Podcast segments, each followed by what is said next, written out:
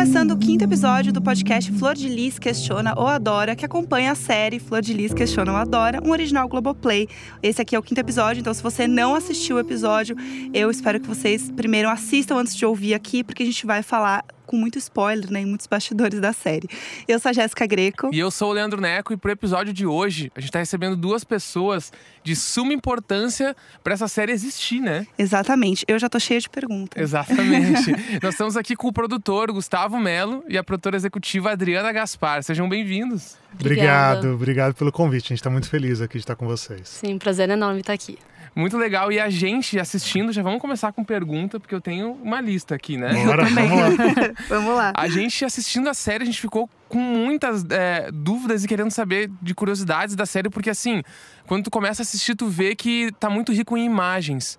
Né? Tu vê que nitidamente as coisas começaram a ser captadas muito cedo. Tipo, logo ali no início já vê imagens assim, do balcão do hospital, da recepção e coisas. Então eu queria saber para vocês quando que essa série começou a ser produzida, porque ela não começou a ser produzida agora, né? Não, não. É, fazer uma série, quando a gente coloca ela no ar, ela começa muito tempo antes, né?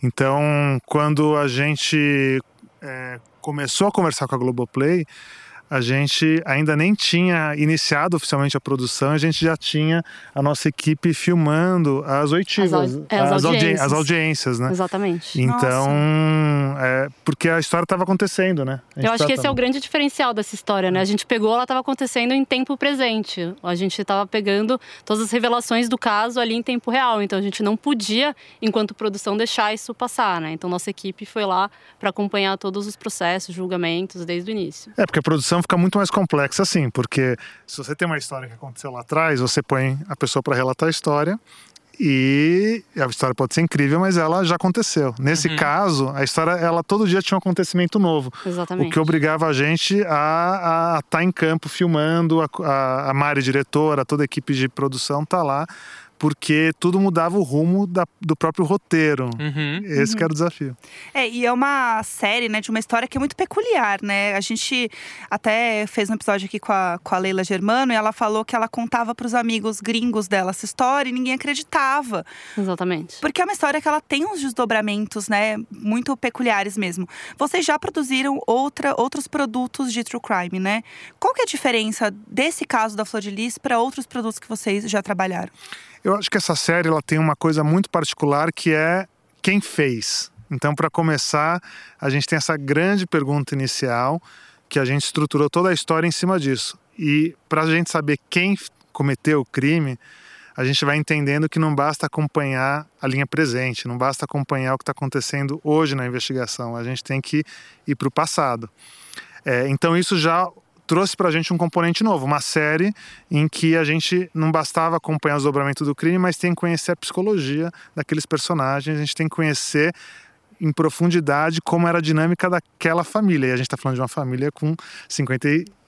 Uma família nada tradicional, Nada né? tradicional. 55 filhos. 55 É. filhos. Exatamente. Então, isso obrigou a gente a fazer algumas decisões de quais são as histórias principais dentro dos 55 filhos, quais são as relações que importam para a gente contar o crime.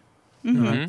Então, é, a gente teve que fazer uma estruturação muito fina ali de como que a gente entende o desdobramento do crime hoje e como que a gente vai abrir as relações interpessoais no passado. É, e tudo isso com a história se movimentando enquanto a gente Uhum. filmava, Ao mesmo tempo, ao né? mesmo tempo. Ah, Então, nesse aspecto, eu acho que foi uma das séries mais, se não a mais desafiadora nesse sentido de escolher as tramas, né, e camadas que são muitas dessa história. É, exatamente, porque a gente já fez muita série criminal. é, por exemplo, o Elise Matsunaga, que a gente fez, é uma série que se fala de um caso do passado. A gente tinha um componente novo que era a saída dela da cadeia é, e a gente acompanhou essa saída dela. Mas toda a história se passava no passado, tinha um ângulo novo proposto aqui. Agora, é muito saboroso fazer uma história que ela está acontecendo enquanto você filma. É, uma coisa que eu acho muito interessante, assim, da história da Flor de Lis é porque ela é uma história que ela acontece muito no digital. Uhum. Então, assim, você tem ao mesmo tempo em que muitos desdobramentos do próprio caso acontecem por conta de celular, por conta de busca de Google, você tem um caso onde ela estava fazendo uma live no momento em que a polícia está entrando na casa dela. Como que é para vocês pegar esse material? Porque olhar para a internet também é uma forma de buscar conteúdo mesmo, né, para produção, assim. Total. É, eu acho que o Anderson e a Flor, eles tinham essa particularidade, né? De ser um casal muito ativo nas redes sociais. E eu acho que isso foi o que alavancou a carreira deles, não só na política, mas como a carreira gospel. Então isso não podia ser deixado de lado. Tanto que a gente considerava, né? Considerou as redes sociais como uma grande linha narrativa da série. Além dos materiais de arquivo, né? Que vocês uhum. comentaram que é uma camada muito densa, né? A gente tem anos aí de história da Flor de Lis, na época dela do Jacarezinho, que está nos primeiros episódios. Como a história dela começou com o Anderson Anderson, com essa família, mas as redes sociais elas se tornaram não só para investigação, mas para a formação dessa família uma parte muito importante da história, né? E aí entra uma coisa que é a gente não tinha a Flor de Lis como entrevistada. Exatamente. E a gente ficou é, é, ela não quis dar entrevista para a gente, então a gente ficou assim se debatendo como que a gente vai trazer o ponto de vista dela para a história, porque era importante, não só para o equilíbrio editorial, jornalístico, mas também para a gente trazer isso como uma linha guia, porque é sobre ela, né, a uhum. série. E quando a gente começou a vasculhar o material de arquivo, a gente falou assim: essa é a resposta, porque ela se expunha tanto, ela, Anderson, toda a família nas redes sociais, que a gente conseguiu entrar naquela intimidade da família e entender o que tem por trás daquilo que eles mostravam, porque evidentemente esse é um dos temas da história, o que eles mostram e a verdade por trás do que eles mostram, né? Então, para a gente virou uma camada rica de, vamos dizer, de Sem roteiro, dúvida. né? É, eu via, né, aparecendo o canal dela, né? Isso. O se inscreva no canal, é. né? Tudo junto ali. E isso vira uma parte da narrativa mesmo, né? Exatamente. né? Até pra gente entender a linha do tempo, né? Eu acho que o vídeo que a gente tem do Anderson saindo do hospital, que ele fala, ah, eu vou ficar mais tempo internado aqui. Mentira! É mentira. E tá com a família inteira aquilo é uma coisa muito. Muito íntima, né? Muito íntima. E eu acho que isso foi muito importante para a gente conseguir também trazer para a audiência quem era o Anderson, né? Apesar deles estarem sempre na mídia, eu acho que não se conhecia essa história pregressa dele e nem essa personalidade que era muito forte, né? Ele era uma pessoa que tinha essa presença muito forte na família e a gente não via isso tão retratado na mídia, né? Então acho que através das redes, dessa intimidade, dos áudios, a gente conseguiu humanizar ele também nessa história. Porque né? é um baita problema quando quando você conta uma história de crime, você tem que ter um nível de ética grande para contar a história. E como que você vai contar uma história de um crime sendo que aquela pessoa que foi assassinada não tá para poder falar sobre ela? Então, e a então família dele também não tava, E a família, né? que é uma história trágica demais. É, então, assim, como que a gente consegue trazer a subjetividade dele para dentro da história, né? Então, para a gente poder ter esse Anderson é, visto pelos outros, mas por ele mesmo, uhum. pelo, pelo material de rede social, para a gente foi muito importante também para um equilíbrio de pontos de vista, porque tem muitos pontos de vista nessa história, né? E um equilíbrio ético também, né? E a gente vê ali também, durante a série, que vocês têm uh, acesso a muitas pessoas que uh, elas constroem essa família, né? Tanto que tem um episódio bem chave para mim ali, que é quando ele é praticamente baseado com a Marilene, né? Sim. E com o Ademir que é uma figura muito importante ali para mostrar até aquela, aquela parada da Flor de Lis ser uma pessoa muito encantadora, que ela encanta ele pela TV. Né, ele resolve sair de casa, entrega a chave da casa dele para ela morar lá. Inclusive, depois vocês têm acesso a aquele apartamento. Apartamento né? do Irajá. E como é que foi isso para vocês de conseguir chegar nessas histórias também, né? Porque isso também deixa o documentário mais rico ainda de imagens, de depoimentos, de visões, né? Exatamente. Isso é uma coisa que, desde o início dos roteiros, a gente conversava muito com a Mari, Mari Jaspe, a diretora, de realmente trazer essa história pregressa da Flor de Lis e, consequentemente, do casal, né? Porque o Anderson, ele é um filho da flor. E um dos pontos principais que a gente tinha como meta era recuperar essas pessoas, e não só a imagem, né? as pessoas que conviveram com ela nessa época, que é uma época quase perdida, né? A gente tem a flor ali entrando na mídia, através de algumas reportagens sobre adoção, mas essa história do passado dela, do jacarezinho, do Irajá, era muito perdida no tempo, né? Então a gente fez uma busca investigativa mesmo de ir atrás desses personagens, desses acessos, para realmente a gente conseguir trazer para o público quem de fato é Flor de Lis desde sua origem, né? É, eu acho que tem uma coisa que é muito legal também, que é a gente acompanhar eh, certos desdobramentos que parece coisa de filme, né? Quando a gente fala do o chip do celular do Anderson, né, que é uma coisa que aparece nesse episódio, né, no quinto episódio aquilo para mim é uma coisa tão cinema. Eu falei, gente, mas é possível fazer uma coisa dessa, né? E aquilo, na forma que tá mostrado, é muito legal, porque você vê que foi uma informação tão importante que emociona.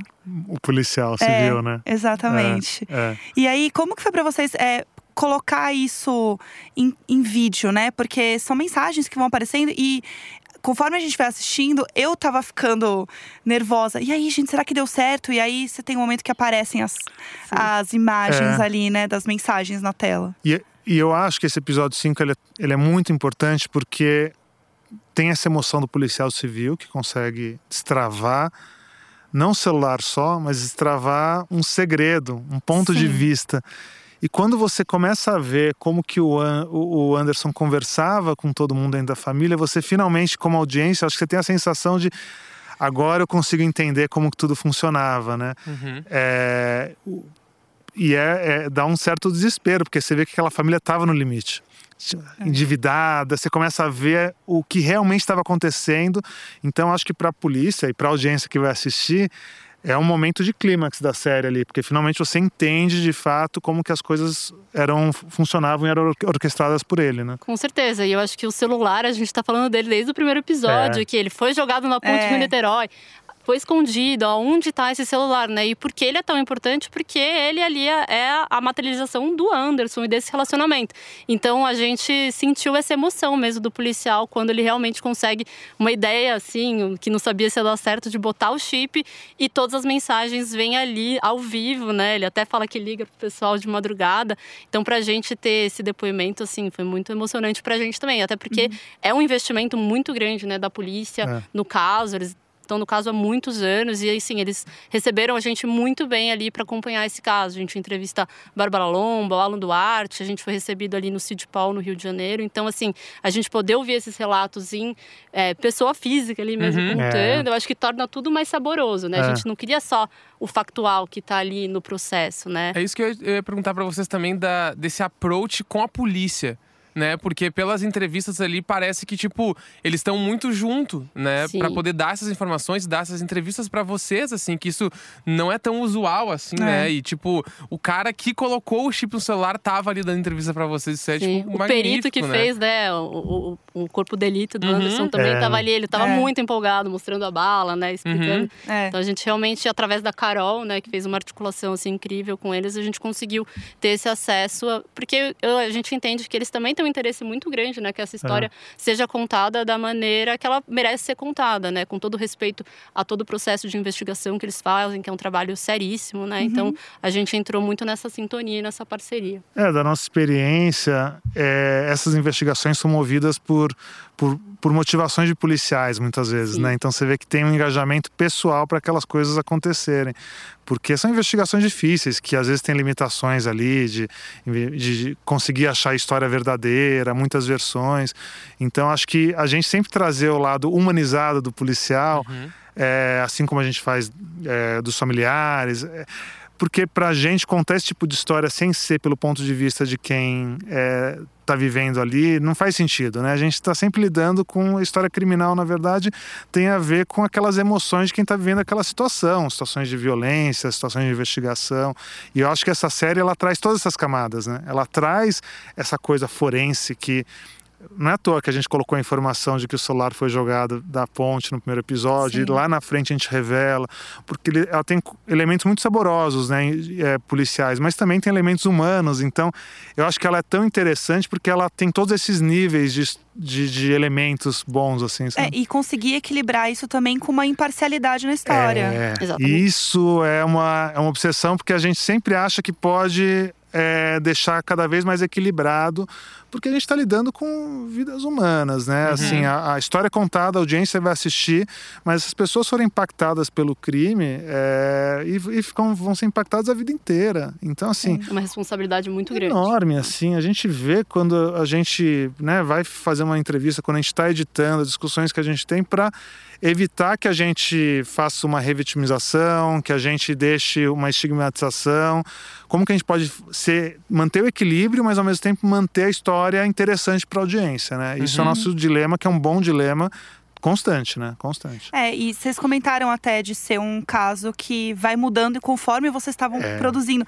Como que foi pra vocês isso? Assim, vocês tiveram que mexer em muita coisa nesse processo? É, o que nosso vocês processo possam era contar bastante- também. Nosso processo era bastante vivo. Assim, é claro que a gente sempre tem um roteiro, né, de É. saída, mas fazendo o documentário a gente já sabe que ele é um documento vivo, É. né? E que a partir de um relato a história toda pode mudar. Então a gente está sempre, claro que a gente tem o nosso cronograma, a gente tem a nossa lista de entrevistados que a gente sabe que são fundamentais para a história, mas é isso, é- é uma história viva. Então a gente consegue ter essa maleabilidade para adaptar. É, eu acho que é importante falar que existe toda uma equipe que faz com que isso seja possível, né? A gente tem uma montadora-chefe, que no caso era a Renata Terra, a gente tem um pesquisador de imagem de arquivo, a gente tem a Mari Jaspe na direção, a Maria Camargo na supervisão de dramaturgia, a gente, todo mundo trabalhando para nessas mudanças de história ah, agora vai ter que buscar um arquivo. Daí a pessoa da pesquisa traz algo que apoia a contação daquele trecho, né?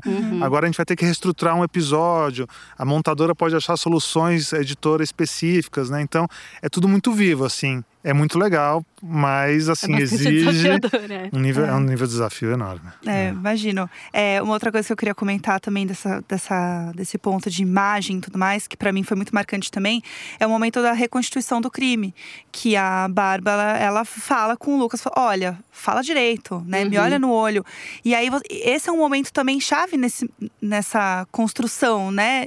E você ter imagem ali, na hora que eu vi aquela imagem, eu falei assim, gente, não é só falar sobre, a gente tá vendo, né? É, e tem essa coisa do subjetivo, né? Do será que ele realmente é, tratou ela diferente? Será que foi a impressão dela?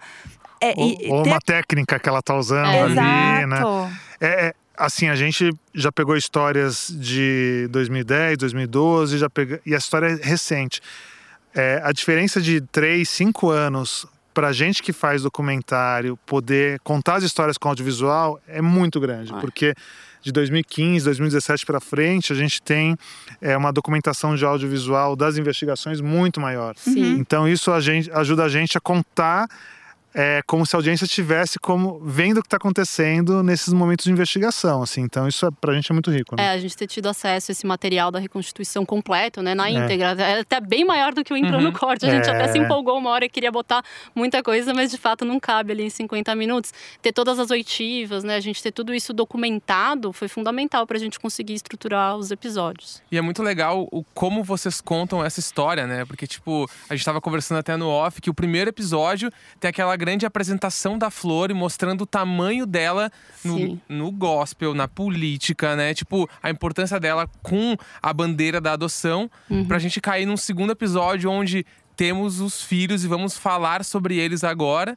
Pra cair num terceiro episódio onde, ó, o crime, na verdade, começou antes com o envenenamento, que já tinha essa teoria também. Indo pra um quarto episódio onde a gente começa a ter as prisões. E chega no quinto, que eu particularmente chamo de o rise and fall dela, né? Porque a gente vê, ao mesmo tempo, numa, numa timeline, ela entrando como deputada e ela sendo caçada ali na frente. Né? E tudo isso sendo costurado com o storytelling que vocês criaram, assim. Então, tipo, eu fico me perguntando como foi até pra chegar nesse quinto episódio e andar com essas duas timelines juntas, assim. Foi proposital pra encerrar ali esse ciclo? Então, a gente realmente foi intencional, a gente sabia que a história era muito ampla, né? Que a parte da história pregressa da Flor de Lis também era muito antiga e a gente precisava construir isso de uma maneira que fosse inteligível e didática para o público, né? Então a gente começa com o passado dela lá nos anos 90 e culmina com o passado se encontrando com o presente na, na situação atual dela da cassação. O, o nosso pensamento para True Crime lá na Boutique é, Filmes, que é a nossa produtora, é muito baseado em que você tem que ter um roteiro muito sólido. Isso não quer dizer que a gente está contando histórias que não sejam reais, mas se aplica a estrutura de roteiro, se você for ver, é muito parecido com um thriller, que você vai desvelando aos poucos para a audiência as informações chaves de um caso. Uhum. Então, nesse sentido, a gente teve sim um pensamento que o que a gente revela a cada episódio, como que a gente vai construindo e dando para a audiência as informações episódio a episódio, para que a gente vá gerando efeito emocional. Se a gente dá tudo de uma vez, não é jornalismo, né? A Uhum. gente tem a credibilidade do jornalismo, Carol, Thiago, uma equipe sólida de jornalismo fazendo apuração, checagem de dado, mas a gente distribui as informações de uma maneira que não é cronológica necessariamente. Né? Existe Uhum. sim a cronologia, mas como você mesmo citou ali, entre o episódio 1 e o episódio 2, por exemplo, o gancho, o final do episódio 1, ele avança um pouco no tempo e depois a gente volta no tempo no episódio 2. Então, essa, essa brincadeira com a temporalidade, com os elementos da perícia, os elementos criminais, é meio chave, porque é isso que faz com que a gente vai tendo as viradas, né? E esse, essa história tinha todos os elementos Que que, a não gente precisa. virada. né? Não existia roteirista de ficção que poderia criar algo tão Sim. saboroso, né? É, e tem também o ponto de mostrar a própria história do Anderson, né? Porque é, o grande público, né, poderia não conhecer ele. E conhece ele no momento do crime. Né? Muitas pessoas souberam sobre ele ali. E a ideia de vocês foi mostrar justamente um pouco do passado dele, né? É. De quem ele era. Isso sempre foi uma ideia, né? De, de mostrar isso dele, ou não? Isso foi acontecendo ao longo do, do processo? Não, sempre, Sim. sempre foi um desejo nosso, realmente, da gente buscar tanto a origem dele quanto o da Flor, para de fato o público entender melhor quem são esses personagens, É. né? Porque a origem dele é o que justifica esse relacionamento no futuro, né? Eu acho que não dá para explicar e entender a situação atual, o ponto que chegou essa relação, sem a gente entender aonde ela surgiu, né? E surgiu naquela situação de adoção, do jacarezinho. Então, não contar isso seria a gente deixar um buraco, assim, fundamental para a história e para o público. É, até porque o público se interessa, na nossa visão, muito por história criminal, porque no final a gente está falando de seres humanos que têm alguma espécie de conflito. E tem segredos, e tem mentiras, e tem aquilo que se parece ser verdade e não é. É, E a gente tem tudo nessa história. Então, a gente sempre pensa a história com o crime, mas caminhando junto com aqueles seres humanos, né? O que, que move eles, quais são os sonhos, os medos, as coisas que eles escondem, porque é, no final é sobre isso, né? O que a gente quer entender numa série é sobre os outros, mas também é sobre nós, né? Então essa ideia de que a gente está falando de seres humanos que têm suas vaidades, né? A Flor de Lis que tem essa questão com a maternidade, né? O senso de pertencimento. Essa série fala muito de pertencimento, né? Então a gente, a gente gosta de e deseja também que a audiência veja assim que não é só sobre um crime, né? Mas é so- sobre essas pessoas que estão envolvidas, né? Cada uma com as suas vivências, né? É, eu acho que isso é um ponto que aparece muito forte no último episódio, né? Aí a gente sentiu muito, assim, até conversando com outras pessoas aqui, que é a, gr- a grande massa conhecia esse caso pelas manchetes, Exatamente. né? E aí algumas viravam piada, outras sabiam histórias que nem eram verdade, e o documentário ele vem pra mostrar, tipo, o com linha do tempo e mostrando fatos e coisas que, tipo, por exemplo, eu assistindo, a maioria da- delas eu ficava pensando, nossa, mas eu não sabia nada sobre essa história É. né? E eu sinto que teve muito cuidado nisso pra contar todas essas histórias e também ter vários lados da mesma história. Né? A gente tem um exemplo bem palpável disso, é a história do Chamito, por exemplo. Uhum. A gente tem pessoas falando que sim, a menina foi pro hospital e outros falando não. É ela falando, eu tomei e não aconteceu nada comigo. Sim. Então, e tu vê que o, o documentário ele coloca de uma maneira imparcial isso. É tipo, aqui estão as informações que a gente tem na mão. É né? isso. E o é isso. público pode tirar a sua própria conclusão, né? Acho Sim. que esse é o nosso maior objetivo. E é um caso que ele não está fechado. Uhum. Então tem esse Sim. outro complicador, porque ela vai ser julgada ainda. Uhum. E todos essas, essa- esses elementos de perícia vão, e as versões vão ser analisadas por um tribunal de júri. Então, de maneira nenhuma que nesse caso a gente poderia também ficar afirmando, né? Porque tem casos que a gente pode faz uma investigação e prova A mais B que aconteceu aquilo. Mas nesse caso, acho que é por isso também que esse caso é tão interessante, né? Porque a gente fica intrigado, muito intrigado Sim. em querer saber o que de, que, que de fato existe uma cadeia de comando, que existe ali relações que desejavam algo, a gente sabe, mas assim, o que exatamente aconteceu, né? Não, e é É. muito interessante que você tem realmente muitos pontos de vista sobre um mesmo fato. Uhum. Um simples chamito, ele É. gera um debate, assim, Sim. é absurdo. Então eu acho que isso torna a história ainda mais interessante. A gente não precisa dar uma resposta necessariamente, É, mas indagar, trazer a dúvida, o debate, eu acho que isso ainda deixa mais saboroso. sim. É, para mim, o, o quinto episódio, ele é isso, assim. É um momento em que você começa o episódio pensando numa coisa, aí você começa a assistir, você pensa, será que era aquilo mesmo? E no final, você já tá na dúvida. Você já não sabe mais realmente o que, que aconteceu, de fato, né? Eu acho que esse é o grande, para mim, é o grande ponto desse episódio especificamente. E o que eu assim. gosto muito é que ele dá uma abertura pra gente ter um encerramento da série onde fica muito claro, e vocês falaram isso muito hoje também, que é era sobre pessoas. Sempre É. foi, Sim. né? E esse assassinato, ele destruiu uma família. E aí, tipo, e a, e a delicadeza com que foi contado isso, né? E com tanta verdade, tanto fato, assim, eu sinto que o quinto episódio ele encerra dessa maneira de tipo, tá, e agora a gente vai ver o resultado de tudo isso. E aí depois a gente vai ter tantas histórias da, da Rafaela, né? E aí que eu, eu não vou contar mais sobre o próximo episódio, mas as histórias da Rafaela, a própria Flor de Lis, né, lá na frente. Então, eu sinto que o quinto episódio ele fecha uma, uma parada muito importante pra história toda, né? É, Eu, é. eu acho que isso acontece, eu, do jeito que eu vejo o quinto episódio, é porque a gente vê de- da maneira mais crua a fragilidade daquela família. Uhum. Eu acho que talvez seja ali onde a gente vê eles mais humanos e, e com as suas falhas trágicas, sabe? Eu acho que é um pouco nesse lugar, né? É, e você vê que na mídia, de fato, o caso ele é retratado de uma maneira assim, é, muito cruel, né, com a família. As pessoas não se preocupam em relação. eh, Estamos falando de pessoas, né? Então, quando a gente estava com a Rafaela, com as filhas e netas ali da Flor, numa conversa simples a gente já sentia o impacto disso na vida delas, assim, de estar andando na rua e as pessoas apontarem e falarem. Olha lá, é, não come o que ela está fazendo, não come o que ela está cozinhando porque está envenenado. Então, é, tem um impacto muito grande nessas vidas, né? Então, por mais que para muitas pessoas a história cabe ali lendo aquela matéria, assistindo aquela matéria na televisão, para elas isso continua, né? Então, acho que a nossa responsabilidade é nesse sentido, né? De trazer, de humanizar essa história e as pessoas pararem para refletir no impacto que isso tem na vida delas, né? É, e colocando ainda mais essas pessoas falando, né? Sim. Isso acho que é o, é o impacto diferente, né? Quando você realmente, de fato, vê a pessoa falando sobre a vida dela, sobre a vivência dela, e não ouvindo falar sobre na internet. Isso faz muita diferença, assim, É. né? A gente tem o relato da Rafaela nesse Por episódio isso foi um, também. desejo, foi um desejo muito grande nosso É. trazer elas para realmente dar seus depoimentos e a gente conseguir colocar os depoimentos na mesma altura, né? A gente ter todos os lados e todas as versões dos fatos. É, e aí, pra mim, o sexto episódio ele vem pra trazer uma reflexão sobre a, a série de forma geral e É. sobre tudo que a gente acompanhou até agora, assim. Porque é isso, você vê muitas versões, muitas, muitos lados de uma mesma história, entre aspas, né? Porque não é bem esse ponto. Mas como isso tudo impacta na vida das pessoas e também quem assistia, quem é, pré-julgou essa história e pré-julgou essas pessoas, né? Eu acho que é por aí o sexto episódio. Eu queria falar mais do sexto, mas Ainda não pode. não pode, não Ainda pode não ainda. pode. Exatamente. Mas a gente queria muito agradecer vocês também pela presença aqui, por ter um, um debate tão rico, né? Trazer tantas informações que a gente não sabia, não conhecia. Ah, obrigado a vocês. E abrir um espaço também pra vocês deixarem uma mensagem pra galera que vai assistir a série e tal, o que pode esperar, e esse final que tá vindo agora também, né? Que espero que as pessoas tenham assistido até o quinto episódio pra estar ouvindo a gente agora. Espero também. Mas o espaço é de vocês, deixa uma mensagem pra galera aí.